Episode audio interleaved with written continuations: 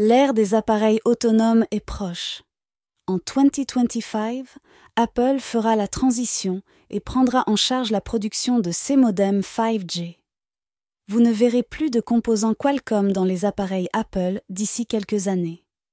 S'assurer de la qualité et de la sécurité de ces produits en produisant ses propres composants est une grande et ambitieuse avancée. Les appareils Apple auront des performances accrues et chacun sera sûr d'avoir un produit de qualité. Restez à l'affût des nouvelles de la marque et ne manquez pas ses prochaines mises à jour. Suivez-nous sur Apple Direct Info.